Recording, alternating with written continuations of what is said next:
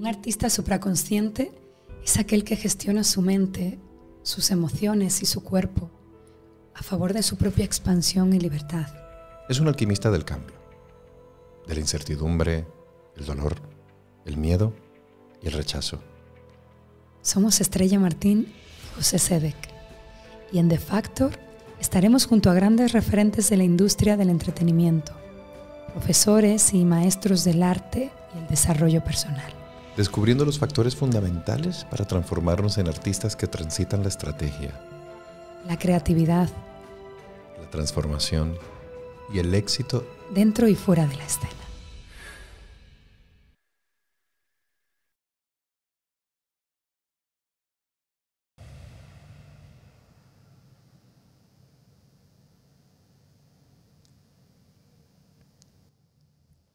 En este momento yo estoy frente a dos seres a los que amo profundamente. Mi mujer y mi mejor amigo. Y los tres compartimos el oficio, la profesión. Y los tres compartimos muchas cosas que hoy van a estar sobre esta mesa. Es un invitado muy especial el que viene a The Factor Podcast, un podcast dirigido a actores y artistas escénicos. Yo soy José Sedek. Yo soy Estrella Martín y efectivamente tenemos un invitado muy especial, nuestro gran amigo Jesús, Rubios. actor. ¿Qué, qué? Adelante, adelante. Cantante. Preséntate tú mismo. Pero antes de que te presentes, antes de que te presentes, ¿qué te parece si me respondes la primera pregunta? ¿Quién es Jesús para, Para Jesús?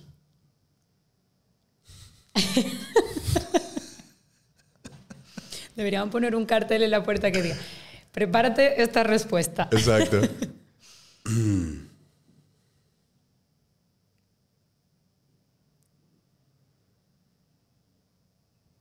Creatividad. En todo sentido. Creatividad. Creatividad y corazón. Eso. Qué belleza. Imagínate, crear y ser amor. Y los tres compartimos, como tú decías, el oficio, el amor al arte y también a la espiritualidad. Y el compromiso con el camino de desarrollo personal. Sí, de ese, ese querer ser, o mejor- más que ser, querer estar en esta experiencia de vida desde un lugar mucho más amable, mucho más cómodo, mucho más disfrutable, mucho más armónico. Consciente. Sí, ¿no? como, co- eh, más consciente. Es como, como, como, ya que la vida es una, o por lo menos esta vida que conocemos, vivirla en paz, ¿no? Y eso lo tenemos en común. ¿Cuál es, cu- cuál es ese camino para encontrar esa paz?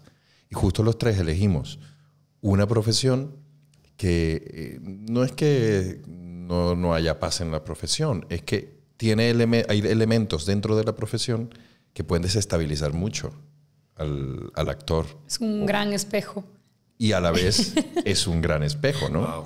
y nos va a mostrar mucho de lo que tenemos dentro Sí, y mucho de lo que tenemos que aprender a gestionar. exactamente. Y creo que Jesús lleva un tiempo aprendiendo a gestionar su carrera de, de ar- de actor desde un lugar diferente Sí. al que venía haciendo. Y estos días nos compartía Sí, que incluso afuera están cambiando cosas desde que él está cambiando adentro.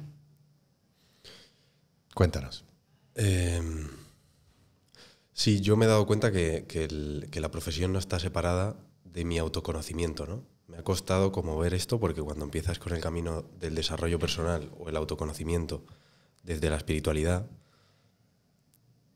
desde mi punto de vista y como creo que la mayoría hemos concebido la, la profesión desde un punto egoico o de una manera mm, de, de como si fuera una profesión, ¿no? una profesión que me va a dar dinero, una profesión que me va a dar visibilidad, que me va a dar diversión. Fama. Claro, aunque mm, yo no estaba tanto en la fama, estaba más en la creatividad, aún así sí que tenía una, una parte como muy supervi- una parte muy superficial de ver la piel de la profesión. ¿no? Entonces ha sido como mm, mi camino espiritual sentir que estaba en la, en la epidermis ¿no? de la profesión, como en una parte súper superficial Y ahí fue cuando tuve que, que preguntarme, joder, pero yo realmente quiero esto, quiero hacer esto. No de la manera que lo estaba haciendo, es lo que descubrí, ¿no? Y he tenido una maestra que es Lorena García de las Bayonas, que siempre me ha guiado mucho en esto. Entonces ella siempre me ha dicho, no, sigue aquí. Y yo decía, no, me voy, voy a, dar un tiempo. Y me decía, no, sigue aquí. Entonces, gracias al maravilloso teatro, al estar haciendo teatro, me di cuenta que realmente llevo todos los años que, he sido actor,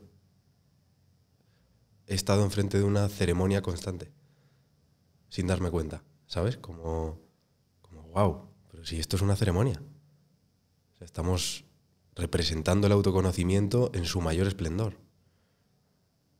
Es un ejercicio de compasión, o sea, esto es espiritualidad. Es el ejercicio más espiritualidad que puede existir dentro de lo que yo considero que es el contar. La música es un contar, lo artístico siempre es un contar, ¿no? Un desarrollar, una creatividad, pero nuestra profesión realmente tiene un poder mayor porque incluye todo eso. Y aparte, también incluye lo humano. Es, es, muy amplio, ¿no? Desde la tragedia griega hasta lo que hacemos a día de hoy, es un ejercicio muy grande de espiritualidad muy grande. Primero de compasión, ¿no? porque me di cuenta que, que, desde, que desde que he sido actor ¿no? con 20 años, siempre he tenido un ejercicio de compasión con los personajes, pero nunca conmigo. ¿no? Siempre había hecho a lo mejor un asesino y había estudiado al asesino, me había metido ahí y le había comprendido o había tenido compasión, porque si lo juzgas no lo puedes actuar a veces. Claro. O lo puedes actuar, pero de nuevo eh, he tenido una maestra increíble que me decía, no puedes juzgar eso. Entonces, al no juzgarlo, puedes ver también que hay cosas de esa persona que juzgas en ti, no sé, es como una herramienta de autoconocimiento que no está separada de, lo, que, de lo que puede ser cualquier otra herramienta del autoconocimiento, sino que va hilada. Y creo que es ahora cuando los actores vamos a empezar a ser conscientes y vamos a, empezar a salir de ese círculo que nos hemos metido, que yo lo llamo como, como la parte superficial de lo que hacemos, ¿no? Que es la diversión, el, la profesión, la fama, el... El juego. El juego, que está bien también. También voy ahí y me voy a divertir, ¿no? Y, también quiero vivir de ello. O sea, está bien unirlo todo, pero creo que hay algo mucho más profundo en los que somos actores. Hay algo más mucho más allá en nuestro corazón, que es el que tiene deseo de contar. Y luego está el ego por ahí, que es el que se cree que es actor por unas determinadas cosas, ¿no? En mi caso, personalmente. Tengo a, una parte muy egoica, que es la que quiere, ah, cuando hago una película voy a ser especial. Cuando me salga trabajo me sentiré bien. Cuando, cuando haga este personaje tan guay y, y lo haga mejor que el otro, o cuando, cuando trabaje tanto, cuando haga esto, seré, seré y luego está la otra parte que es la que quiere contar, que si la quitas de en medio es cuando realmente, y, creo que los grandes actores que vemos a día de hoy en, Hollywood, ¿no? Creo que bajan ahí, que se quitan del medio, se quitan, o sea, en ese momento en el que caes en un vacío realmente. Creo que en ese vacío es donde realmente aparece el buen arte, donde aparece, en este caso hablando de nuestra profesión, un buen actor, ¿no? o una buena interpretación, mejor dicho, y también donde aparece realmente y donde puedes encontrar realmente lo que, lo que hay que contar de esa historia, ¿no? Que incluso a veces es mucho más profundo de lo que está escrito. Sí. O sea, el, dar y el recibir en su, en su plena esencia, es lo que veo en lo que estás diciendo. Entonces, la diferencia aquí sería cuál es tu intención. Si es dar, si es contar, o si es recibir la fama, el reconocimiento. Evidentemente se tiene que generar una sinergia, ¿no? Porque también estamos en un plano físico, pero creo que la experiencia te cambia por completo. Cuando lo vives desde... Desde una intención u otra. Sí, es como darle un propósito mucho más profundo, mucho más verdadero, mucho más esencial y a la vez mucho más liberador, ¿sabes? Porque todo lo que necesita el ego es casi inalcanzable, porque una vez que lo obtiene quiere más. Entonces es un círculo vicioso interminable imposible de satisfacer y además súper incómodo. Porque mientras decías, claro, cuando obtenga esta película el ego se sentirá especial. Y me di cuenta en este momento que cuando deseamos locamente protagonizar una película para sentirnos especiales, estamos huyendo de lo que somos hoy. Nos- Estamos eh, divorciándonos de la aceptación de lo que somos hoy, de dónde estamos hoy, de lo que representamos hoy como, como actores, como, como profesionales. Entonces estamos dejando de valorar lo que somos. Por lo tanto, nos estamos alejando de esa posibilidad de, de expansión profesional. Así que cuando, como bien lo dice Jesús, nos quitamos del medio y permitimos ser un verdadero canal, que es lo que yo creo que, que es un artista, eh, pues puede fluir el agua, puede fluir la, la energía, puede fluir la magia para poderla llevar al público. También sucede que si no estás en un proyecto, parece que no tienes valía como actor. Ajá. ¿no? Y eso se basa en lo mismo, es la esperanza. Exacto. El actor vive de la esperanza. Y, Pe- y nos totalmente. romantizamos eso, ¿no? Como la esperanza del actor de que en cualquier momento. No, la esperanza es que estás teniendo esperanza por algo mejor que lo que tienes ahora. Hay que saber estar en la desesperanza. Claro. Porque ahí vas a encontrar la felicidad. Estás con la esperanza de que hay algo mejor. Estás en cualquier lugar menos en el aquí ahora. Sí. Entonces eso es Por ejemplo, sufrimiento. Por ejemplo, eh, tú acabas de, me, me- me contabas que, que acabas de hacer un casting, eh, digamos, para, para un proyecto importante, con un personaje importante, vale. ¿Cómo lo viviste hoy, ese casting, y cómo lo hubiese vivido el actor de hace dos años, por ejemplo? Bueno, es que para mí la vida son patrones, ¿no? Y se van repitiendo. Y cuando no aprendes, se vuelve a repetir. Y nos pasa a todos, o sea, incluso hablando con mi madre, que no está nada en todo esto, ¿no? Ella está empezando a decir, ay, pero siempre me pasa esto. O sea, yo creo que pasan patrones. Sí, yo creo que van sucediendo patrones que, que para mí son la guía, ¿no? Pues es que no, nada más lejos de, de la realidad, José, porque hace yo cinco años. Sí. A ver, amigo. Aquí está. Béselo. Es que Súbetelo y- y- Sí, aquí está bien. Vale. Entonces, yo hace cinco años viví la misma situación que estoy viviendo ahora. Un personaje que decía, Buah, esto lo tengo que hacer yo, siento que lo tengo que contar porque tiene todos los requisitos para que yo lo cuente. Eh, me nacía en el corazón contarlo. Entonces se me presentó de la misma forma. O sea, lo que me ha pasado es un patrón. No sé si lo he superado o no, porque sigue estando presente y sigo observando cosas, pero lo que sí que observo es em, que siento que, que ahí está la salvación, en el trabajo, ¿no? Y curiosamente cuando sueltas eso es cuando salen, salen mejor las cosas. Claro. Cuando te das cuenta que no, yo ya soy especial. Yo ya lo tengo todo. Yo ya soy abundante, ya lo tengo todo, aunque no tenga nada. Cuando te das cuenta que eso está dentro de ti, que ya está todo completo, de repente afuera empieza a fluir, ¿no? Entonces yo creo que esa era mi lección ahora y más, creo que todavía me queda con este tema. Pero la diferencia es que ahora soy consciente de que estoy buscando tras ese papel la especialidad. Estoy creo que ese papel me va a dar algo que yo ahora no tengo. Entonces aparece el deseo ferviente, que, que no está mal, lo que pasa es que hay tipos de deseo, y el tipo de deseo de la carencia, que es este del que estoy hablando yo, genera más, más carencia. Es el foco, si el foco viene de la carencia, genera Claro. más de eso. Entonces hay gente que lo desea desde la abundancia y también sucede, pero yo estoy yendo más allá. Más al que ni si, o sea, desde el, el deseo neutro que, que estoy encontrando yo, como, sí, lo deseo contar, pero no necesito contarlo. O sea, no, no tengo un gran deseo. Entonces estoy como se me está guiando a ir un poco más allá. O sea, quiero contar eso con todo mi corazón. Pero si no tengo que ser yo el que lo cuente, o sea, como que estoy abierto a todas las posibilidades, porque yo ya estoy bien conmigo. Claro. O sea, eso Estás en ese proceso. Estoy en ese proceso. Y, y yo creo que incluso para el trabajo interpretativo como tal en escena, cuando lo vives desde un lugar neutral en donde yo no, neces- yo no pretendo nada, porque yo no necesito nada, por lo tanto simplemente soy el personaje y punto. Entonces fluye la espontaneidad y fluye El impulso. el impulso, El impulso, la intuición. De repente estás la vivo. verdad.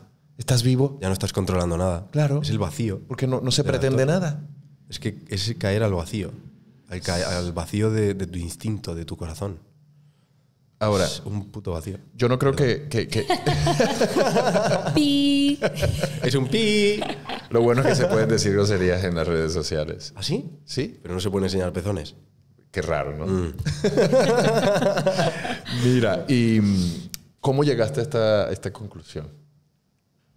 ¿Cuál de todas? ¿Cómo entraste en este proceso? ¿Cómo eh, Jesús pasó de ser un actor a un actor con otra mirada? Bueno, hace cinco años me pasó una cosa muy fuerte. Eh, intenté quitarme la vida a través de, esa cosa que pasó, ¿no? Entonces, vuelvo otra vez a mi maestra. Es que es brutal esta mujer. Eh, ella me, guió y más tarde conocí, eh, o sea, bueno, en, estos últimos cinco años siempre me resonaba la espiritualidad, ya estaba meditando, estaba haciendo cosas, pero siempre me venía, por un lado o por otro, me venían la, las plantas medicinales, ¿no? La ayahuasca y, este tipo de plantas. Entonces, yo no sabía por qué esa... Porque no es que yo sintiera una llamada, es que simplemente se me presentaba. Entonces, cuando decidí tomar por primera vez ayahuasca, fue cuando realmente Jesús dio la vuelta. O sea, ese Jesús de la epidermis, por decirlo así, ¿no? dio la vuelta y se convirtió en corazón. Entonces se puede decir que, que, el Jesús de hace un año y medio le amo con todo mi corazón, pero no está. Y tampoco el de mañana, o sea, siempre estamos evolucionando, pero el gran cambio de mi vida ha sido un 28 de enero con usted. Ah, yo estaba. Sí, ¿no? Pues no. No me acuerdo. Estaba en ese momento, pero yo no soy ese que estaba allí. Tampoco. Tampoco. Esa experiencia me cambió la vida completamente. Sí. Ya. Ese retiro, ese, esa... Ese contacto con la planta. contacto. Exacto. Eso fue. También fue la que me, o sea, me, me, puso un poco a prueba con todo esto de actuar, ¿no? O sea, que no, no fue una cosa fácil de, ah, mira, ya. No, ha sido un proceso que realmente yo creo que se cerró en septiembre. Uh -huh. Empezó en enero. O sea, un proceso con la profesión, actuando y, y, descolocadísimo. No sabía si quería ser actor, por qué he elegido esto, porque claro, me encontré que realmente estaba actuando para los demás. Claro. ¿No? Estaba haciéndolo por, por cuestiones egoicas, por, por recibir allí la salvación fuera. Me van a dar, ¿no? Mi profesión, ser actor es algo. Y cuando me den una película estará bien y, y, tengo que ser buen actor y tengo que. Y tengo que. Y lo que tú dices es infinito. O sea, aunque haga una película en la luna, cuando la haga, el ego dirá.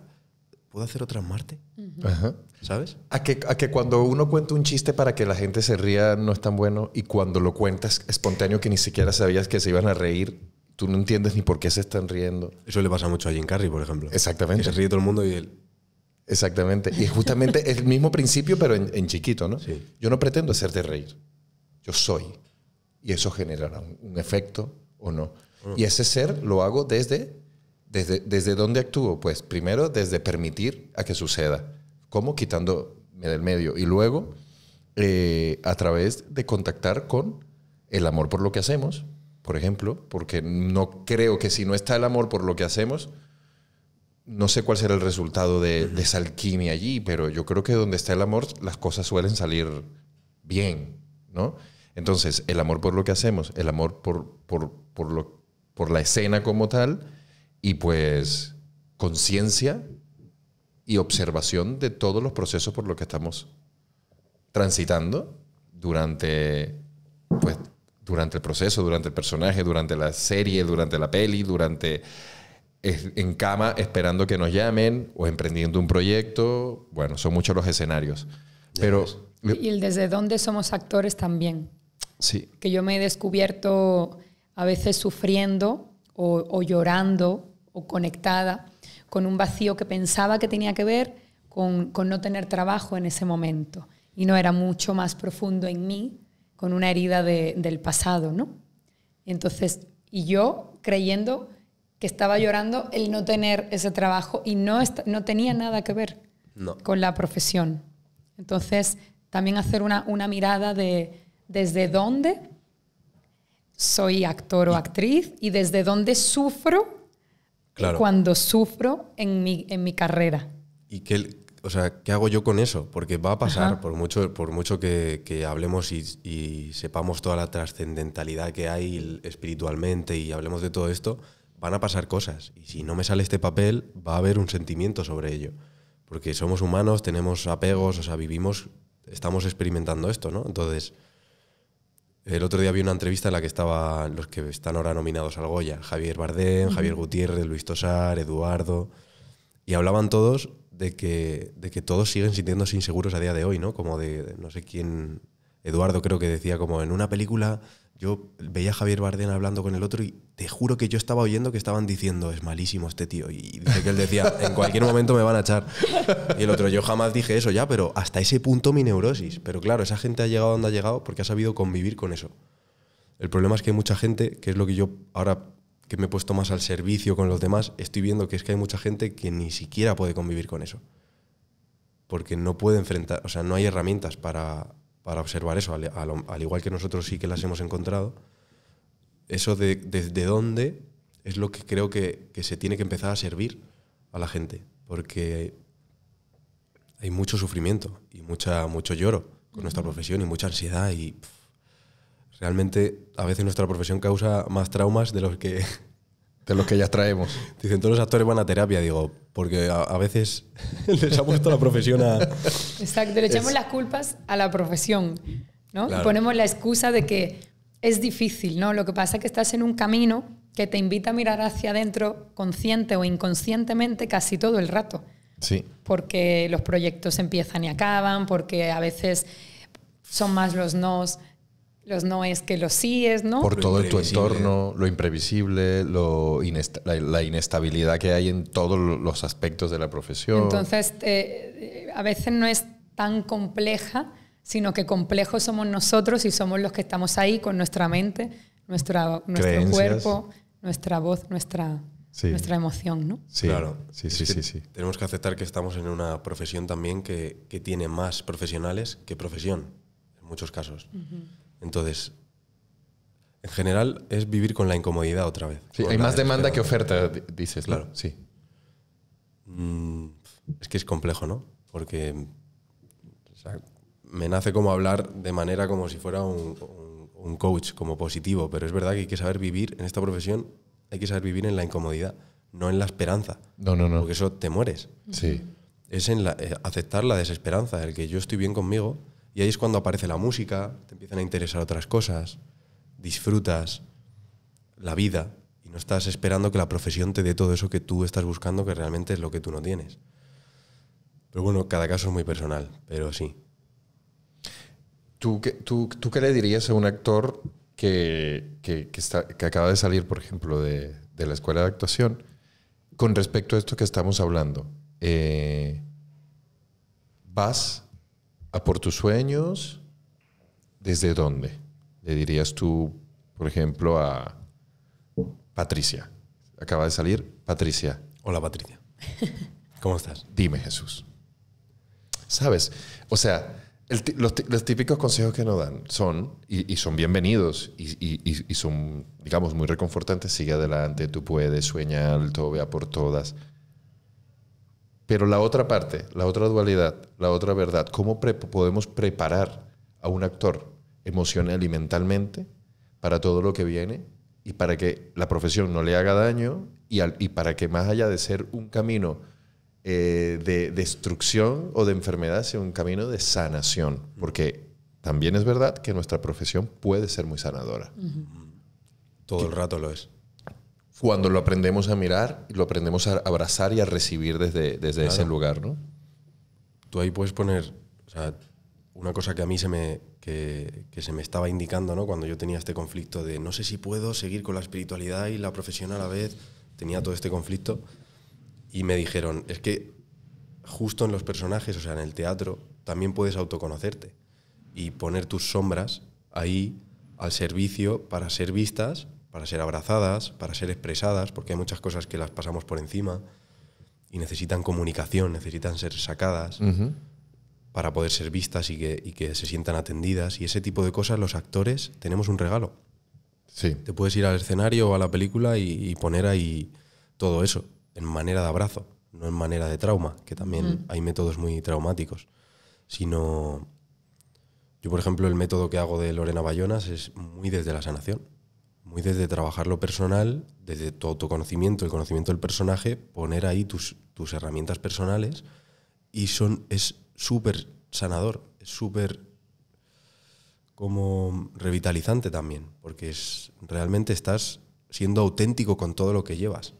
¿no? Claro. O sea que aparte, la profesión, como yo le digo, es como, como la naturaleza, ¿no? El teatro, todo lo que le doy me lo devuelve por mil, si se lo doy de corazón. El teatro, el cine, lo que sea, ¿no? O sea, la interpretación en general. Entonces, como que sí, nuestra profesión. Y también me cae como el 20, como decimos en México, ¿no? Eh, creo que esto nunca lo he dicho y, quizás nunca lo había pensado. Em, si no eres capaz de gestionarlo, también es lícito decidir que no te apetece, porque no te compense. Mm. Tengo una amiga, este, Violeta. Sí. Hola, Violeta que... Patricia Violeta, madre. Aquí vamos a cenar luego todos. a ella no le compensaba eh, como el, sufrimiento, el, tener que estar ahí siempre lista, el, que si renuevo el material, que si busco manager, toda esta situación, que cómo hago para tener dinero mientras busco lo otro, que cómo compatibilizo un trabajo normal mientras... Y entonces ella lo dice, eh, no encontraba la paz por ningún lado y decidí buscar otros caminos y eh, ella empezó a hacer teatro con tres años, además. Hizo la carrera conmigo de arte dramático. O sea, digamos, toda su vida ha estado como en el escenario, ¿no? Mm. No me compensaba y decidí ir por otros lados y a lo mejor en algún momento retomo. Puede ser profesional o simplemente como hobby o como... Em, y, encuentro más paz en ese camino, quizás ella o no ha sabido gestionarlo o, o no lo ha querido o eso ya es algo suyo, pero que, que se encuentra más feliz desde que soltó esa, esa parte, ¿no? Porque también es complejo el, la autogestión, no solo emocional, sino incluso empresarial. Claro. Que esto es mucho más que... Llevo fatal, yo soy cutrísimo para eso. pues estás en el lugar correcto. Sí. Invitar también al que, al que no le apetezca, digamos, seguir en el camino, que, que pueda hacer otras cosas, que la vida es mucho más. Claro.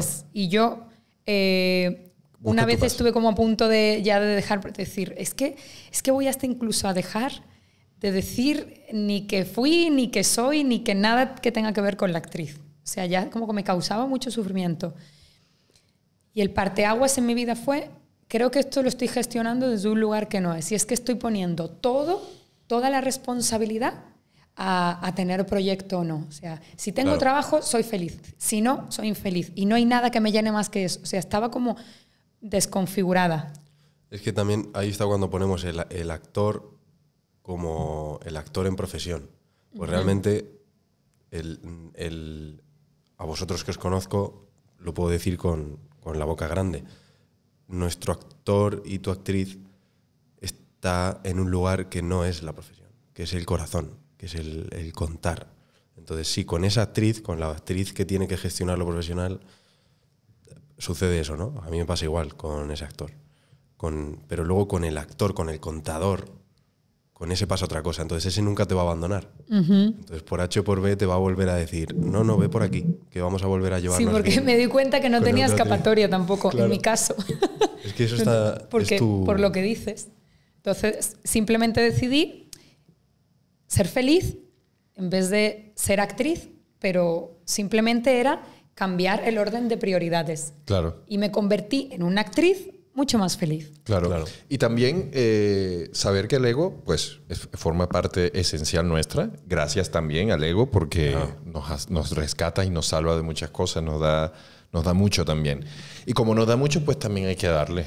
También hay que darle en el sentido consciente, ¿no? En el sentido de que, por ejemplo, no, nos dirán, o sea que si yo te contrato en mi bar para que cuentes una historia diferente todos los días, ya tú estás servido, porque tú lo que quieres es contar historias, ¿no? Y yo diría, no. Y no te voy a mentir diciéndote que lo que yo quiero es alcance y, que mi historia llegue a un millón de personas porque voy a tocar un millón de corazones. Eso sí, en parte. Pero también hay una parte en donde mi ego, ojo, quiere un reconocimiento de también una cantidad de esfuerzo que he realizado, una cantidad de sacrificios, una cantidad de, pasos a dar, una formación recibida, y quiere que ese, toda esa película que ha vivido tenga un reconocimiento y que pueda verse reflejado en, en todo el trabajo que ha realizado. Entonces, la forma en la que ese reconocimiento se da en nuestra industria es a través de proyectos grandes, de personajes grandes que tienen mucho alcance, que tienen mucha proyección. Y también está la parte económica, que la parte económica es que pues el, el dinero es una energía necesaria en este mundo físico y entonces pues los seres humanos y los actores también eh, requerimos de esa energía para vivir en este mundo y esta vida que es una que la queremos vivir de forma cómoda y los proyectos con largo alcance nos permiten tener una economía con la que también podemos utilizar ese dinero para hacer muchas cosas. Entonces, eso también no, no, hay que olvidarlo porque también tirar para el otro lado y decir, bueno, no, es que solamente somos amor por la profesión. Sí, pero también queremos otras cosas y no está mal quererlas. Solo desde dónde las queremos, vuelvo y repito. Claro. Y, y por qué. ¿Y qué haces cuando no las tienes? ¿Y qué haces cuando no las tienes? Y, y, cómo gestionas el, ese sentir cuando no las tienes. ¿no? Yo creo que estamos de acuerdo, ¿no? Es que ese es el viaje. Ese es el viaje. Ese es el viaje, el poder convivir con todo eso del ego, como dices, ¿no? De todas las, las capas del ego que no hay que eliminarlas, simplemente convivir con ellas Sí. y ser consciente. Y ahí entonces habrá unas que te empiezan a dominar menos. Claro. El autoconocimiento en general. El autoconocimiento. El autoconocimiento nos ayuda a poder convivir con todo eso. Y nuestra profesión, que es autoconocimiento puro y es muy confrontadora, Sí. pues nos pone automáticamente a poder observar todo esto. ¿Tú crees que la ayahuasca como medicina ha sumado a tu, a tu, a tu artista interior? Totalmente. Mira, Sí. Yo después de mi primer retiro de ayahuasca, yo llegué a actuar a clase y a mí me llegaba información hasta por las manos. O sea, mi artista, yo en el cuerpo siempre he tenido un regalo, pero, pero nunca lo usaba a- totalmente porque no sabía escucharlo del todo. Yo sabía, yo siempre he sido bailarín y no me había formado y tal, entonces yo sentía que mi cuerpo, incluso para actuar, mi maestra siempre, el cuerpo tal, y, yo lo notaba, pero la ayahuasca me hizo ver realmente lo que era el cuerpo para mí, ¿no? lo que había ahí, ahí que no era de esta vida además. Entonces yo llegué y, o sea, mi actor ya era otro. O sea, en esos tres días yo volví y ya era un actor distinto, no volví a actuar igual. Jamás me volví a permitir actuar desde, eh, me están viendo bien, lo estoy haciendo bien, lo estoy haciendo bien porque si lo hago mal, lo habré hecho bien, voy a preguntar a ver si lo he hecho bien. Sí, yo sé que eso está ahí. Y me gusta que me digan lo que tú dices. Acepto que a veces me gusta, me dicen, ay, qué bien lo has hecho. Y digo, ah, sí, te gustó. Qué bien. Ah, qué bueno. Lo recibo con todo el corazón. Y a veces me dio el permiso de preguntarle a alguien, oye, ¿Te ha gustado? hoy he estado bien, ¿no? Ajá. ¿Sabes? Pero ya desde la conciencia. Ya no me domina. Claro. Ya no necesito el ok de fuera. Claro. Yo ya tengo eh, como la compasión conmigo de, de si he estado mal o bien, siempre estoy bien. Entonces, no, de- después de eso, hermano, me cambió la vida como actor. Claro. Y que también hay como una, una especie de limpieza mental, de esta- la basura mental, como que se, se, se vacía la papelera de reciclaje. Eso es. Y entonces, por supuesto, que las ideas fluyen. El una- ego también más bajo el ego. ¿no? Claro. O sea, después de, de estas experiencias, esta capacidad de confrontar tú mismo al ego, observarlo, amarlo, o sea, todo este juego obviamente ayuda para el actor. Si es que el actor que tiene que contar cosas, además, eh, tan profundas, cuanto más tenga su, cono- su autoconocimiento presente, más va a ser capaz de contar a un personaje. ¿Cómo vas a contar a un personaje si estás tú pensando en gustar al de afuera? Por supuesto. como que tienes que quitarte del medio. Tienes que quitarte del medio. Y eso me parece algo imprescindible. Y a la vez no. O sea, te quitas del medio, pero sigues poniendo tu- tus cosas ahí. Claro. Pero decir no, ahora toca contar esto. No quiero que Jesús esté pendiente de, de que esto lo está haciendo para él, sino que esto hablo mucho de Brad Pitt, porque yo siempre he visto en Brad Pitt una humildad enorme, el tío más guapo del universo, y le ves en las películas que realmente no se le ve como hiperprota No, o no, tal. no, no, no. Y claro, un día lo observé y, me, y empecé a comprender, digo, es que el tío, incluso en Guerra Mundial Z, ¿no? que hace el padre de una familia y tal, digo, es que él pasa con mucha humildad por las películas, como si se mezclara en la historia, no se superpusiera en la historia. Que hay muchos grandes actores que siguen siendo igual de grandes, no por ello lo son menos, pero se nota que se superponen en la historia. Es tal actor contando esto. Sí, sí, sí. No, Brad Pitt se es mete en medio Anthony de las Hopkins películas. comiendo gente. Sí, sí. Pero Brad Pitt es- tiene esa humildad, tío. Se nota que se quita de en medio. Y su en su cuerpo se ve, en el actor, cuando quiere hacer mucho. A mí, yo personalmente, cuando quiero hacer mucho, me tenso. Sí. Cuando quiero hacer mucho realmente es porque quiero un resultado. Y, Sí, sí, sí, sí, sí, y sí. aparece la tensión. Pero cuando no quiero hacer tanto, de repente hay mucha relajación. Y Brad Pitt es el tío más relajado. O sea, por eso tiene un vídeo de 20 minutos comiendo las películas. O sea, está tiradísimo. Sí. Y ahí aparece la confianza, aparece el impulso, lo que hemos hablado antes. La certeza sobre el presente, el aquí y el ahora. Claro, él tiene mucho eso. Sí. Se nota que se quita de en medio. Sí, una, eh, rescato muchísimo ese actor como ejemplo en ese sentido. Una de las cosas que también la ayahuasca, yo siento que en mi caso personal, ¿no? Ha ido como desarrollando en mi mundo interior y que lo llevo a la escena es el aquí y el ahora, ¿sabes? El aquí y el ahora es un concepto fácil de comprender, pero difícil de experimentar. Y, y- y- y mientras más lo experimentas, te das cuenta que eh, digamos, más puedes profundizar en estar en el aquí y en el ahora, ¿no? Es como una espiral sin, sin fin. Y, y justamente el, camino del desarrollo personal y, de las plantas medicinales, yo creo que es un, anclaje a la hora, eh, sobre todo en la conciencia de lo que significa el aquí y el ahora. Y un actor que está en el aquí y en el ahora, que está presente, yo creo que está mucho más disponible para que surjan las emociones reales y para que surja la verdad. ¿No? Y sobre todo está disponible porque mientras está- estás actuando volvemos a lo mismo. Vas a tener que convivir con todos esos pensamientos, ¿no? De, uy, la ha cagado, tal, y te quiere hundir. O... Entonces, el estar en aquí y el ahora te, te permite no identificarte con todo ese ruido que como actor viene, ¿no? De, ah, hoy ha venido a verme, ah, mira, este, o viene todo eso y tienes la capacidad de hacer... No. El aquí y el ahora te permite eso. Exactamente. Es lo que yo llamo el, el aquí y el ahora creo que tiene muchas, muchas capas, ¿no? Pero hay una que a mí me encanta que es el observador. Que yo la tengo súper... O sea, estoy profundizando mucho en él porque me parece clave como actor y como persona. Pero como actor yo estoy siempre como observador de todo lo que sucede. Entonces, como ya de por sí no me identifico, tengo esa capacidad de yo mm, poder gestionar todo eso, ¿no? Desde la observación. Y eso la medicina, la espiritualidad en realidad, porque la medicina es otra herramienta más de- del proceso de autoconocimiento. El aquí y el ahora, esto que dices, es fundamental para encontrar ese observador y tener esto que también la medicina me enseñó de respirar, ¿no? Claro. Esto la ayahuasca te lo enseña mucho, porque cuando te pone a observar todas estas cosas y a observar tu cuerpo y a observar tu mente, no te queda otra que respirar. Y qué importante para un actor es respirar. Imagínate.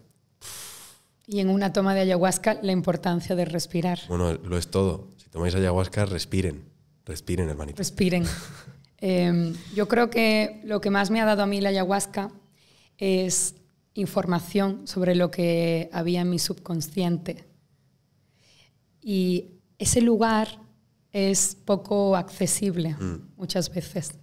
Entonces, ir ahí te ayuda a conectarte más contigo en la verdad y poder limpiar Sí. eso que cuando no estás en medicina, eh, no estás consciente de lo que hay ahí y tú tratas a veces de seguir en el camino y trabajarme esta cosa o la otra, pero sabes que hay mucho más y no sabes por qué, pero lo sabes.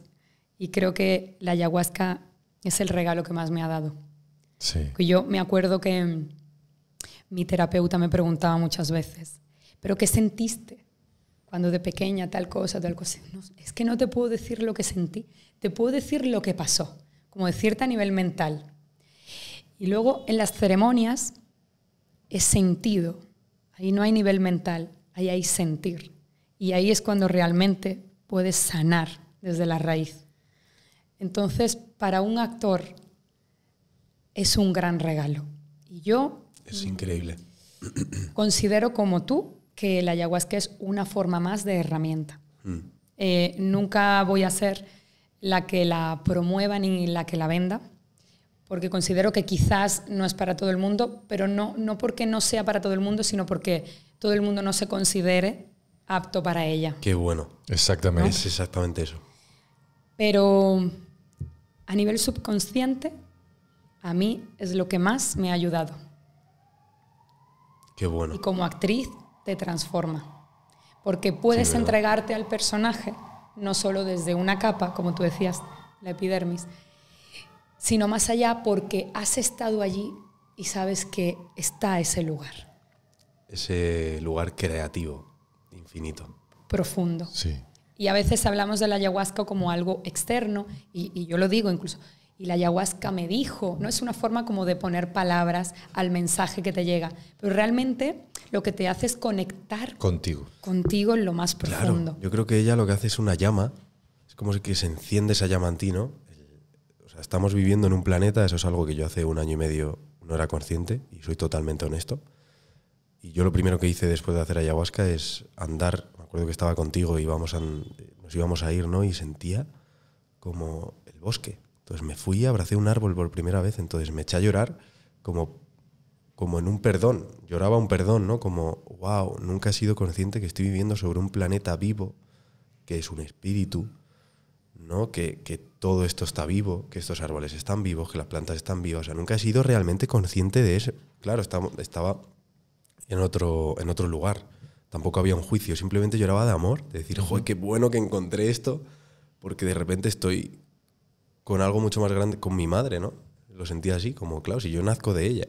Entonces, este planeta eh, está lleno de espíritus, uno de ellos nosotros. Entonces, este tipo de plantas, que por ejemplo el San Pedro, que es otra planta eh, psicodélica, si te das cuenta, no tiene los, no tiene tantos pinchos como los cactus normales. Parece que te está diciendo, cógeme.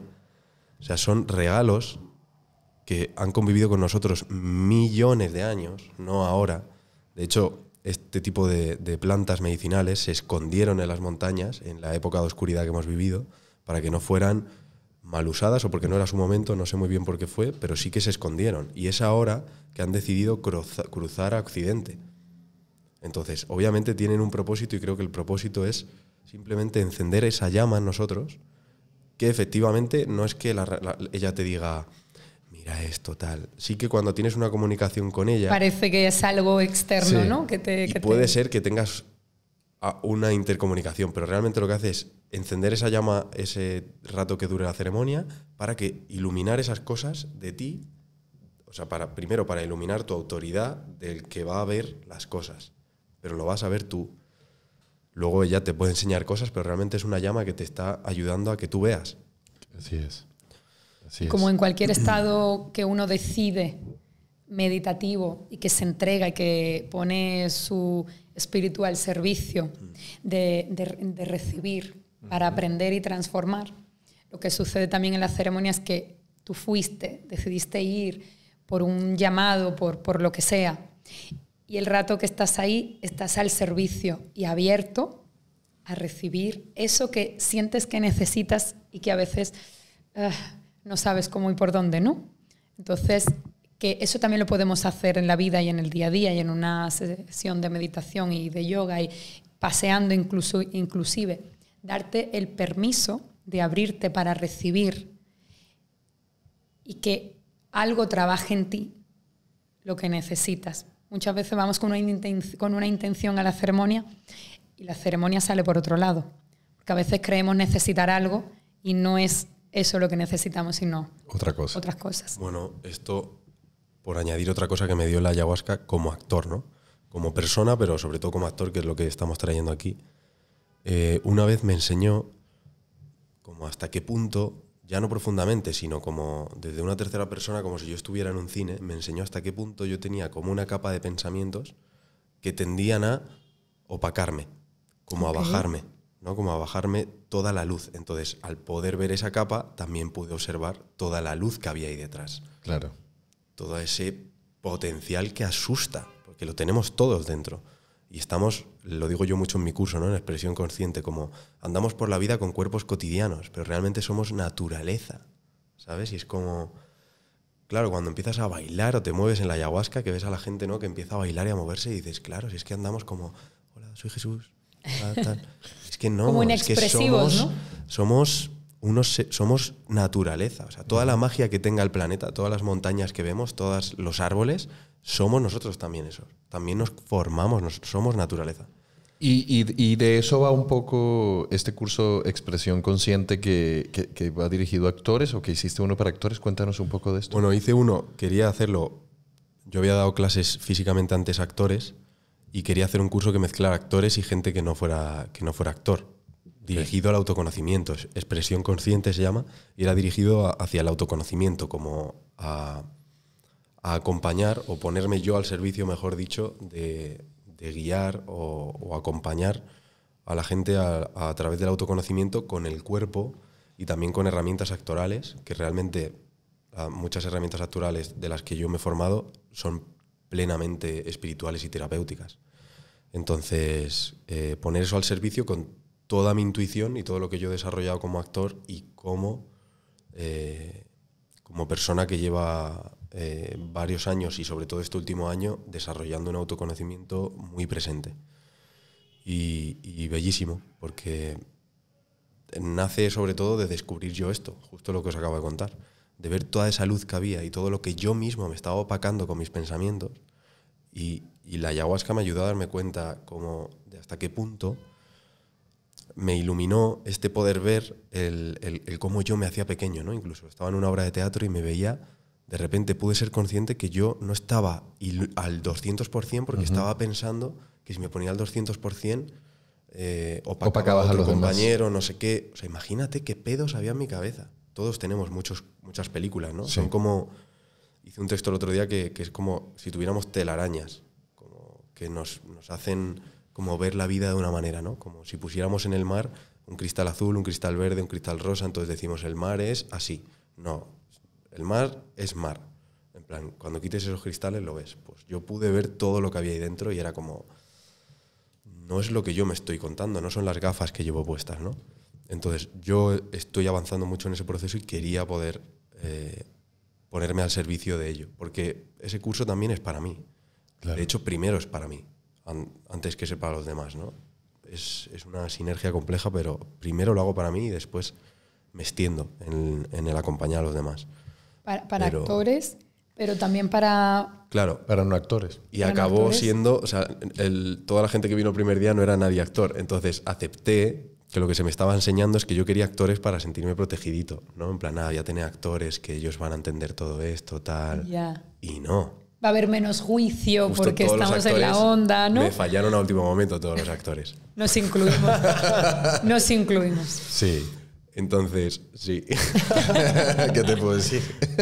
Os amo con locura, no, no pasó nada. Pero tenía un propósito, que todo el mundo que se quedó allí eh, no era actor, era, para, para, era un acto de confianza mío, como para volver a romper otra barrera. De hecho, a nosotros nos dijeron que tú tenías que vivir ese proceso y por eso te cancelamos. Fue la ayahuasca, La de ayahuasca. hecho. No, mentira. Bueno, no, este pero este entonces... dado- eh, antes has dicho lo de la aquí ahora y me he acordado de esta, que yo estaba en una ceremonia de ayahuasca Ah, sí, con él. sí, sí. Y yo me metí en, en- Estaba en la mente tal, había pasado...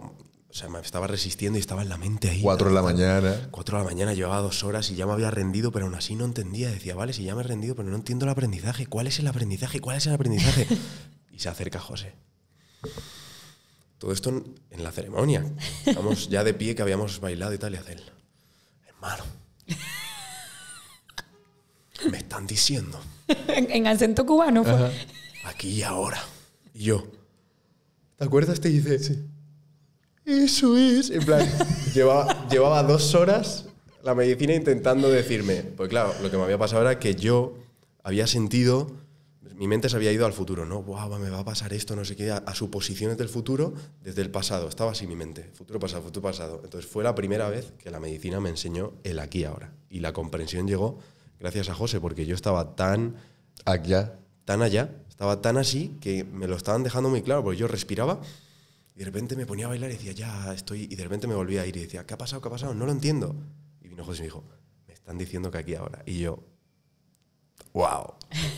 o sea, ese fue mi primer Sí. encontronazo con el aquí y el ahora. Literalmente fue, yo voy pasando por su lado, sentí un impulso muy sólido de decirle al oído, hermano, hermano, la respuesta es aquí y ahora. Wow. Pero desde, desde- desde un sentir, ¿no? Y hace, No, no, le miré así en plan de... Como si hubiera descubierto el mundo. Claro, descubrir el aquí y el ahora, estrella. O sea, tú qué sabes qué es esto, o sea, imagínate la Claro. cara de Jesús descubriendo que ya se creía que conocía el aquí y el ahora, ¿no? Porque meditaba. Y de repente, esto es el aquí y el ahora. Sí. Claro, mi mente en futuro está viviendo en cualquier lugar menos en el presente. Y Y encima en suposiciones, cosas que ni siquiera van a suceder. Y también porque veo el, futuro tal como veo el pasado. O sea, estoy creando Claro. mi pasado en el futuro. Que a eso mi hermano, que tú lo conoces, Aquí ahora. es un ser especial, Brutal. Le mandamos un besazo. le llama correr hacia la muerte. ¿Sabes? Y entonces, dejemos de correr hacia la muerte. Wow, a ver, eso correr hacia la muerte. ¿Sabes? Es que estamos siempre como en el, en el momento después. eh, estoy aquí y quiero estar allí. eh, por lo que sea. Por sensaciones, por, por deseos, por lo que sea. Nos cuesta estar aquí y en el ahora de verdad y entregarnos a ese momento. Todo lo que no sea eso es correr hacia la muerte. ¿Vosotros estáis mucho en el aquí y el ahora? Bueno, este. Yo últimamente, por ejemplo, Yo lo intento. me piro mucho. no.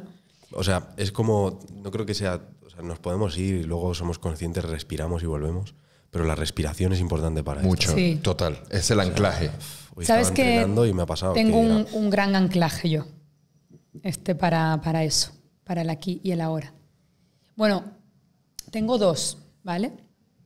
Y el otro es la conciencia que tengo de que, de que nos vamos a morir en este plano, ¿vale? O sea, yo soy partidaria de que mm, luego no, se, no vamos a un fundido a negro y tal, no, no, no. Pero a este plano, con este cuerpo, con así, sí, y no sabemos cuándo. Entonces, soy muy consciente de eso, para bien o para mal, y, y los niños crecen tan rápido, ¿no? Que siempre digo, aquí ahora, porque este momento es irrepetible, ¿sabes? Con Eros. Y, y un día se va a ir en el sentido de pues hacer su vida y por supuesto siempre estará cerca, pero disfrútalo, vívelo, ¿sabes? Desmenúzalo, o sea, profundiza. Y para mí Eros es un gran Anclaje. anclaje. Y también el saber de verdad que en cualquier momento uf, me voy, ¿sabes? ¿Te puedo decir una cosa? Ese es un aquí ahora que no es completamente aquí ahora, Puede ser. porque está basado en, El miedo. en el miedo. O en lo que puedo perder si no estoy Tampoco aquí. en el ¿no? miedo, porque no es un gran miedo, No, no. pero está basado en... Es que este es el problema con el aquí y el ahora. Yo siento como que todo, ese, todo todo, todo es efímero, todo se va a ir, entonces quiero disfrutarlo y aprovechar este momento. Así lo hago hoy, Es que ese es un, ese es un tipo de aquí y ahora. claro. O sea, pero, pero hay otro. Puede- puede- puedo- más allá. puedo ir más ese allá. Es el que yo, Sí, sí, sí. Pero ese es el que yo uso siempre. O sea, es- me refiero, es el que más, como humanos es el que más tenemos cerca. Ay, mira, ya he cumplido 28 años. Jesús, disfruta que se te están yendo las entradas para atrás. Disfruta ahora plenamente de este aquí ahora, pero no es aquí ahora. En aquí ahora ni siquiera hay esa comprensión. Simplemente estás sin... Claro, es que es lo que te digo, hay muchas capas, porque el aquí ahora es infinito, porque si te pones a meditar en un aquí ahora, Claro. eh, entramos en un no tiempo y no, en no espacio. O sea, me refiero. No, te sí, lo he sí. dicho, pero Yo te simplemente entiendo. porque yo estoy trabajando con eso. Digo, vale, pero quiero estar en aquí ahora sin el miedo del futuro. Claro. O sin la conciencia de que, o sí, no, voy a respirar realmente el- Simplemente estando. la dicha del ahora. Y ahí es cuando. Yo sé cuándo tienes aquí ahora tan bonito, que no sé cuál es, tampoco sé- soy un científico de esto, pero cuando realmente me siento dichoso. Me pasa muy poco, ¿eh? Pero hay momentos en los que digo, wow, qué dicha. Nunca he dicho la palabra dicha, pero es muy bonita. ¿Qué sucede en que, que- que sucede también en escena? ¿No, no, ¿No os pasa que hay veces que, está- que estáis haciendo una escena y lo que, lo que surge es como que tú no eres tú? Tú dices, yo estaba poseído, dicen. No, yo siento como que estaba poseído. No, no es que estaba poseído, es que no había mente. Eso es. Y entonces estabas fluyendo A eso es lo que refiero, en el aquí. en Sí, y ahí que pasan no cosas heavies. O sea, incluso constelaciones. Sí. O sea, Sí, yo sí, en, sí. en incendios que tú viniste a verla, Sí. hemos tenido obras de decir, mucho cuidado, o sea, incen- hoy no hemos hecho nosotros incendios. Hoy incendios, o sea, hemos sido un canal. Pero algo más gordo que nosotros, la guerra, ha venido a contarse a través de la obra. Sentir eso es lo que digo yo que es el, realmente la parte esa de creatividad del teatro. Sí. Es amo- lo cuenta desde el amor, ¿no? A mí me pasa bailando mucho. O sea, si hablamos del Ah, aquí, el, el el baile. El baile. el aquí en más. ahora, sin mente, ¿es a lo que te refieres? Bailando es como más me sucede. Sí, total. Sí, se me- el o baile sea, es... Guau, que es que- Lo que he dicho antes, ¿no? El cuerpo no, no somos un cuerpo cotidiano, aunque aparentemos serlo en el metro. Entonces el baile rompe todo eso. Claro. Entonces de repente se abre el corazón. También se abren las partes bonitas de la cabeza. Respiras de otra manera. Respiras de otra manera. Encuentras. Yo estoy dándome cuenta como que la naturaleza en sí, pero nuestro cuerpo en sí, como es naturaleza, tiene como varias cosas. Como una, el sentimiento de belleza. ¿Vale? Que es como una investigación que yo estoy haciendo. Entonces, el cuerpo tiene un sentimiento de belleza, uno de facilidad, muchos, ¿no? Pero como el sentimiento de belleza y de facilidad, bailando, es muy fácil encontrarlo. Desde el cuerpo.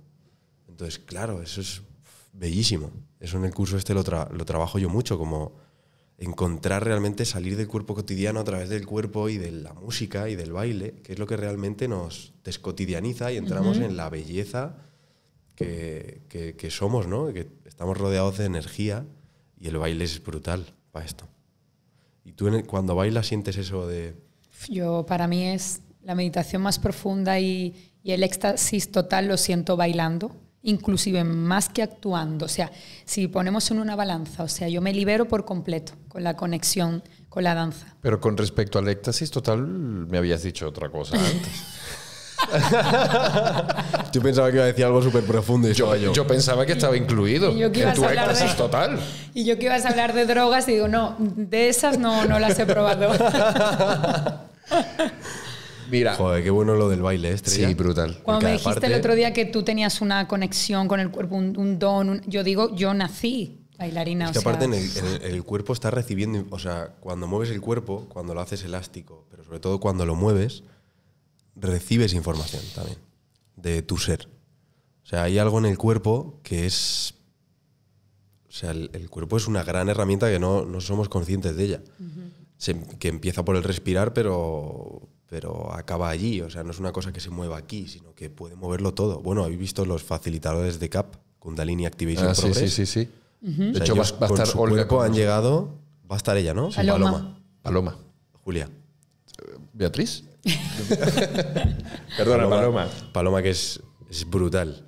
Y, y esta gente a través del cuerpo conecta con las energías como la energía kundalini. Y cuando la energía ku- kundalini se despierta, se ve claramente lo que pasa con el, con el cuerpo cuando la energía se despierta, ¿no? Entonces, wow, tenemos una herramienta aquí que es infinita. Sí, total. Y ahorita que hablas de energía, quiero poner sobre la mesa este tema porque pienso que los actores también deberíamos estar muy conscientes de la, de la- de la energía. Pero no de la energía que se acaba y se agota, no. No, no de la energía de, de- de cansancio, sino de la energía que mueve el universo y que nos mueve a nosotros como universo que somos. Eso es. y que además que no es nada místico porque está científicamente más que comprobado que, que somos átomos moviéndose gracias a la energía. Entonces, em, ¿qué pasa si un actor va, por ejemplo, a una audición en una vibración súper baja o va en una vibración súper alta? ¿Tú crees que los resultados sean diferentes y que lo que se ve a cámara es diferente y lo que recibe el director es diferente? Creo que, que ahí hay un, un pedo, como dirían los mexicanos, como muy gordo en el que yo a veces entro y tengo que salir. Porque, por ejemplo, eh, hay una ley que es la ley de polaridad. Entonces a mí me ha llegado a pasar de yo ir con una vibración muy baja, pero como la polaridad va a dar la vuelta, de repente me ha salido bien. Entonces creo que hay una parte en la que suelto el control y me centro en eso, en mis pensamientos y en tal. Y desde ahí intento llevar una vibración neutra, o, o sea, una alta vibración, pero con mucho cuidado, porque yo, al menos personalmente, todavía no... Cuando he intentado gestionarlo, la he liado, porque lo he intentado hacer desde el ego. Entonces, claro, quiero llevar una vibración alta para... Quiero llevar una vibración... Entonces, Qu- Quieres llevar una vibración alta y lo que llevas es un ego alto, disfrazado de simpatía. claro, entonces yo donde... donde de encuentro- seguridad y de... Sí, sí, sí. Claro, a veces la- yo confundo la vibración alta con la energía alta y no, No. ¿sabes? La vibración Claro. alta está basada en el amor. Y en la paz. Pero hay otro tipo de vibraciones que hacen eso, oscilan con la ley de polaridad. Entonces ahí Es, un, es una cosa compleja y también, Digna de estudiar, pero continúa así. y también, si hoy tengo la vibración baja y tengo un casting y yo lo que estoy haciendo es luchar por subirla, me estoy pasando por encima. Mm, Entonces, yo me entrego a como esté. Y soy compasivo con la vibración que tenga o con el sentir que tenga, aunque yo diga, porque me pasa mucho esto que digo, hoy, o- mira, ayer me pasó que yo ahora estoy con, con pruebas muy importantes y justo me sentí con una vibración bajísima, entonces venían ese tipo de pensamientos y digo, dije, Jesús, a ver, no tienes nada que hacer, deja de exigirte que tienes que hacer algo con esto. Ya tienes tu centro, sabes que todo esto que está sucediendo es ilusión, es humo, y a veces pasa mucho esto, que con el proceso espiritual el ego es como el agua. A veces el proceso espiritual hace que el agua, eh, el agua empieza a hervir pa, y luego se esfuma. Pues a veces pasa eso con el ego. Hay días que de repente, pum, vibración baja, te vienen pensamientos oscuros, tal, y dices, Buah, estoy yendo para atrás. No, se va a evaporar en un ratito. Entonces pasa esto que yo me paso por encima. Digo, ay, qué vibración más baja tengo. Voy a hacer esto, voy a hacer esto, voy a hacer esto. Y si me rindo y, soy compasivo con lo que está pasando en mi cuerpo y en mi ser ahora, voy a vivir más amoroso, seguro. No tengo la exigencia de, de estar en un lugar mejor, en la esperanza. Hay un momento en el que puedo tener más vibración que ahora. Ahí yo sufro un montón, tío. En mi proceso en el que estoy yo ahora es en hacerle caso y curiosamente, cuando le hago caso y lo acepto, hay algo que desaparece. Claro, porque ya no, ya no es la baja vibración más la resistencia a la baja vibración. Claro. Sino es la aceptación y ahora le permites a ella, como energía que es, que se transforme. Que ¿no? todo lo que surge Desaparece. Pero reconozco que hay peña muy crack en todo esto Ahí te va. Ahí quería llegar yo. y consigue Llegar a todo otros. Pero yo te, te digo del punto en el que estoy yo, ¿no? Sí. También, como todo se basa en capas de conciencia, seguro que la peña que hace eso se basa en otra conciencia de la que yo te estoy hablando. Y yo me baso en una más cotidiana, de repente un poco más asequible, ¿no? Y es, discutiste con tu pareja, con tu padre, con el taxista. Fuerte. El casting es en cinco minutos, la reunión con el manager es en cinco minutos, con el productor, con el director. El evento importante en tu carrera es en cinco minutos y estás con un nudo emocional aquí que se te nota por los poros que algo tienes. O porque discutiste o, te- o- o- traes un diálogo de mierda de tres horas contigo mismo en donde te estás faltando el respeto y eso te lleva a una vibración baja. ¿Qué hago? ¿O qué invito a hacer? ¿O qué me invito yo a hacer?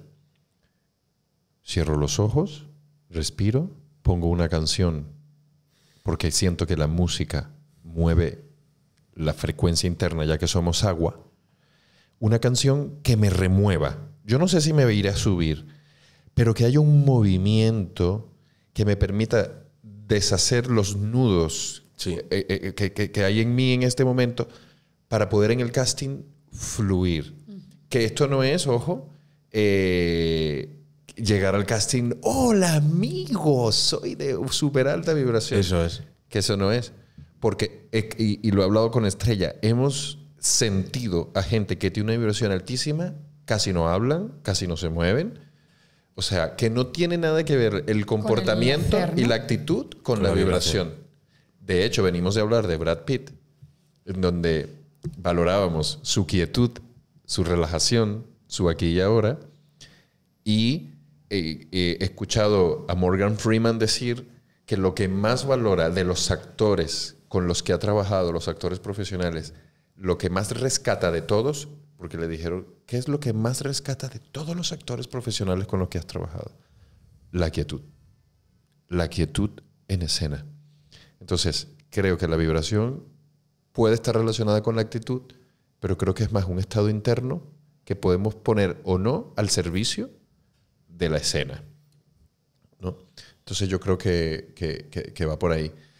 Si para ir al casting te está estorbando toda esa vibración baja, La modifica. Que yo la llamo he perdido el centro.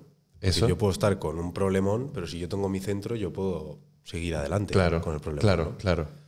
Pero si he perdido mi centro, ahí sí que Hay que tirar de. Esto es muy bueno lo que tú dices, bailar. Yo siempre antes de los casting, antes de actuar, yo lo, lo llamo preparación. Yo siempre tengo una preparación.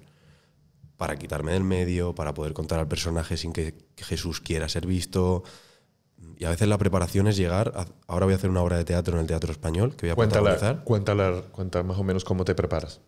Pues mira, fui a la audición y, y era para protagonizar una obra de Yago Lamela, que es un, un atleta que se, se quitó la vida. Bueno, no está confirmado, pero es un- una, Una historia que, que es una hipótesis, ¿no? Entonces es una especie de tragedia griega esta obra, ¿no? Entonces yo quería hacer esto, porque quería contar esa historia, ¿no? Entonces fui y me pillé, hice mi preparación, ¿no? Me puse a bailar, estaba muy preocupado por gustarles a ellos, ¿no? Porque encima llego y estaban los actores de la obra también, entonces claro, mi ego estaba en plan de, wow, tengo que hacerlo genial, venga Jesús, tal, tal, no sé qué, tal, tal. Y de repente me, me paré ¿no? en una cafetería, entré al baño, me puse a bailar, ¿no? Sentí que cogí como mi centro, como mi corazón, como estaba bien centrado, ya no estaba nervioso y, sudoroso, ¿no? Y entré a la prueba y un momento en el que se me dio la oportunidad porque eran majísimos y se lo dije a ellos. Les dije, mirad, os puedo contar una cosa. Hay una parte de mí que quiere todo el rato gustaros, que me digáis qué bueno eres o qué tal, o, o que me digáis, Jesús, este es tu papel, tal. Entonces quiero soltarlo para poder contar a Yago. Entonces, a veces la honestidad ayuda mucho. Ah, qué guay esto porque que nunca lo había hecho y, y también se me dio la oportunidad porque eran más majos que nada, pero me di el permiso de decir, tenía el director aquí y le dije, ¿sabes qué, Julio? Tío, quiero gustarte, quiero que me cojas, me quiero sentir bien porque me has cogido y voy a protagonizar una obra, ¿sabes? Quiero esto, quiero, o sea, tuve que soltarlo y a veces pasa esto, que soltarlo, pum, se difumina. Claro, pones Pero- palabras. Lo soltaste enfrentándolo. Sí. Claro, a lo mejor yo pensé esta mañana, decir, este es gilipollas, pero, No. ¿A Pero- te has quedado, no? pero lo que importaba es cómo yo me sentía. ¿Te has quedado con el papel? Claro. Ahí está. Wow. Claro, me quité de en medio para contar a ese, a ese tío. Y ellos fliparon porque, o sea, fuiste honesto como persona. Entonces ya eso es un valor que Para se valora. entregarte al Si personaje, ¿no? Si no, Exacto. otra cosa que hago yo mucho es ponerme personajes, ¿no? Jesús es el que está seguro en el casting. ¿Tú? Claro, yo me pongo muchos personajes. ¿Tú haces eso? Y los tengo cazados a todos. No, todos hacemos eso. Sí. Totalmente. Ojo con eso, ¿eh? Yo tengo un montón de personajes. Aunque no sean actores. Aunque no sean. que todos son seductores, todos quieren, todos quieren algo del de fuera. Y en el fondo siempre vamos a querer algo del de fuera. O sea, no, nunca vamos, creo que estando en esta experiencia siempre vamos a ser un personaje, un avatar. Claro, si no te fueses Se en trata de la, de la conciencia que no, que no nos coman esos personajes ¿no? y no nos identifiquemos tanto con ellos. Claro. Pero yo tengo mi personaje para los castings, vamos, tengo uno que es como súper profesional. si hay chicas por ahí me pongo sonriente en plan de, hola, ¿cómo estás? En caso de que sea alguien de producción. me pongo seductor que digo, tío, pero... O sea, me tengo cazado. ahí.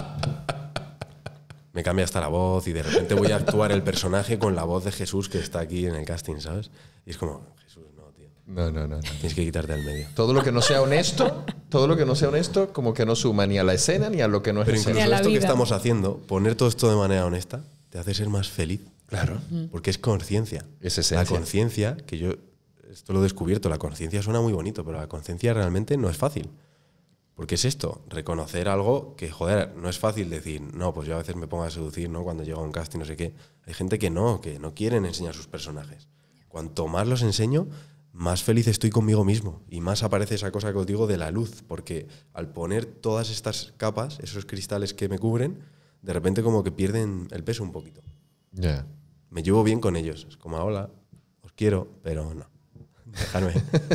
Tú sabes que, que- que aquí en el podcast siempre nuestros invitados se, se despiden de una forma muy particular y es diciendo una frase. Una frase. Pero en tu caso, porque he visto que traes una guitarra, yo te invito a que nosotros no vamos a hablar más. Pero antes, antes, ¿no se te puede claro, claro, claro, claro, claro. Ah, vale. Este, tú cerrarás con, con- con la guitarra, ¿vale? Pero antes, yo quiero preguntarle a Estrella algo. ¿Con qué te quedas? ¿Qué te llevas?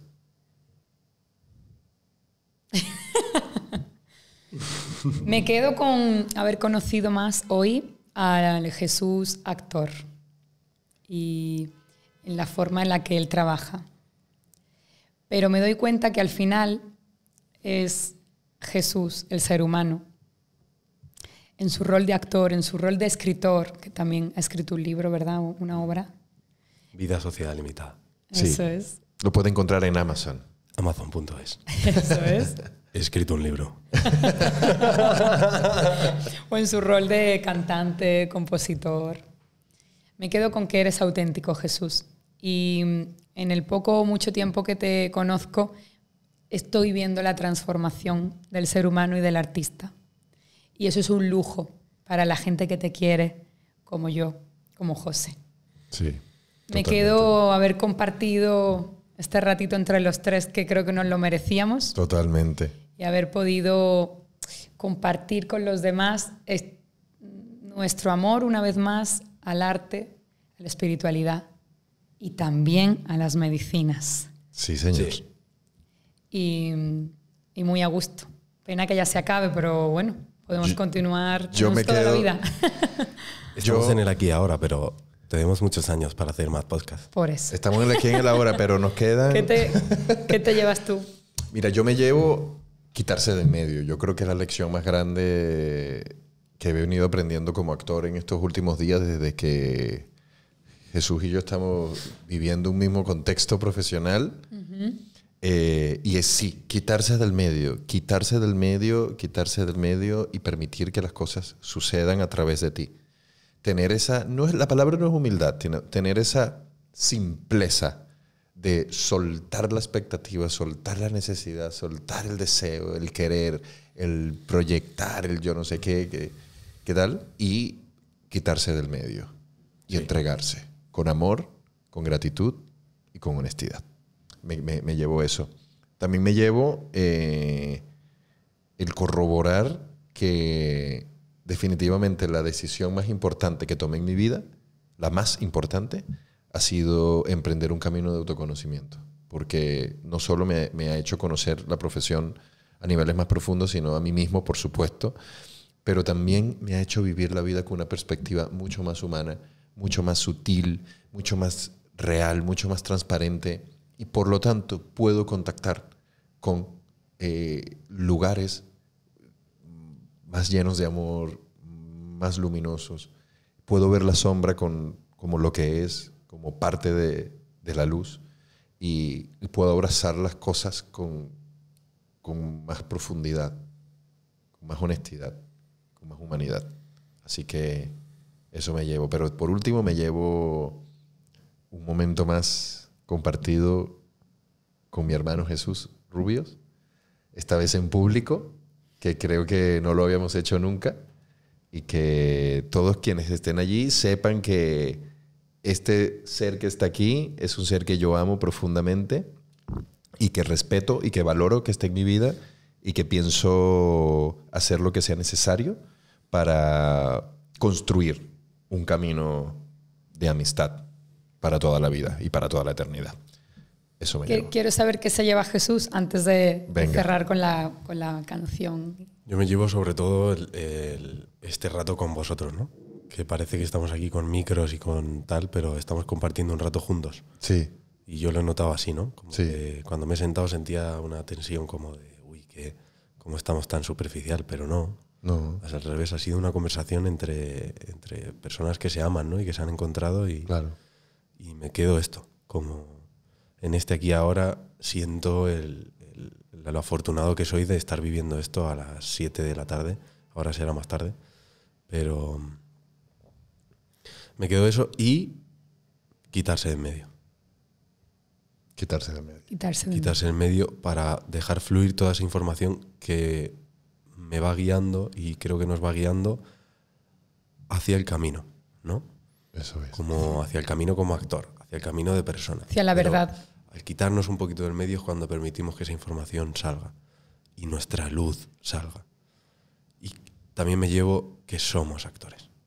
Sí. Somos creadores, somos creativos. O sea, a lo mejor no me vuelva a salir trabajo nunca, pero hay una parte dentro de mí que, es creativa, o sea, creo que están todos, que es contadora, que es expansiva y, eso, como abrazar toda la profesión, con todo el amor y la, la esperanza, justo he hablado mal de la esperanza, pero la esperanza de que una nueva profesión está naciendo, que yo lo estoy sintiendo así.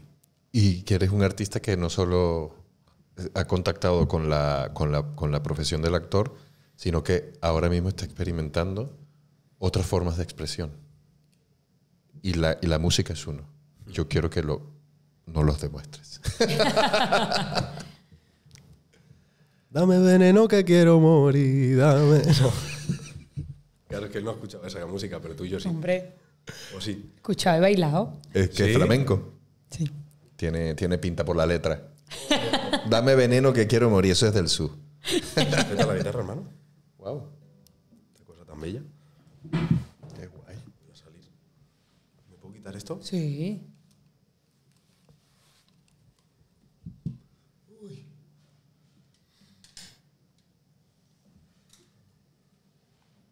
Tienes cinco minutos. Cinco minutos. O sea, puede ser menos.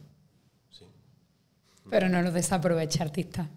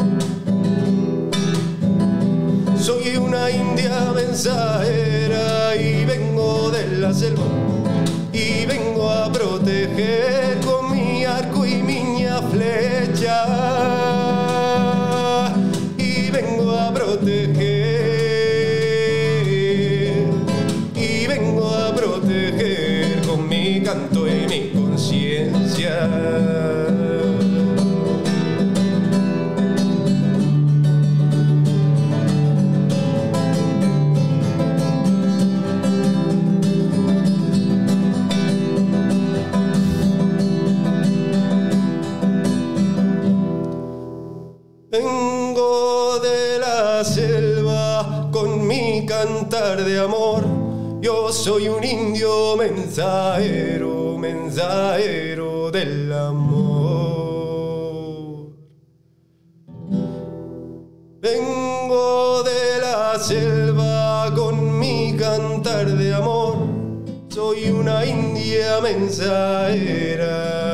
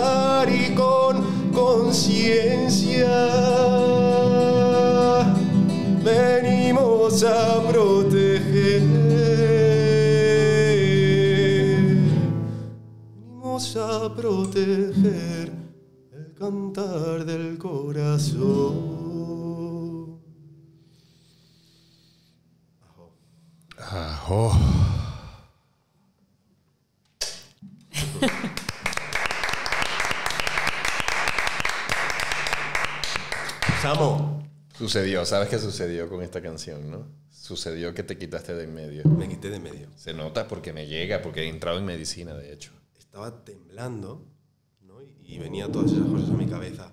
No vas a poder tocar los arpegios porque estás nervioso, porque no sé qué. Ha sido como... Canal, ¿no? Nos quitamos de en medio.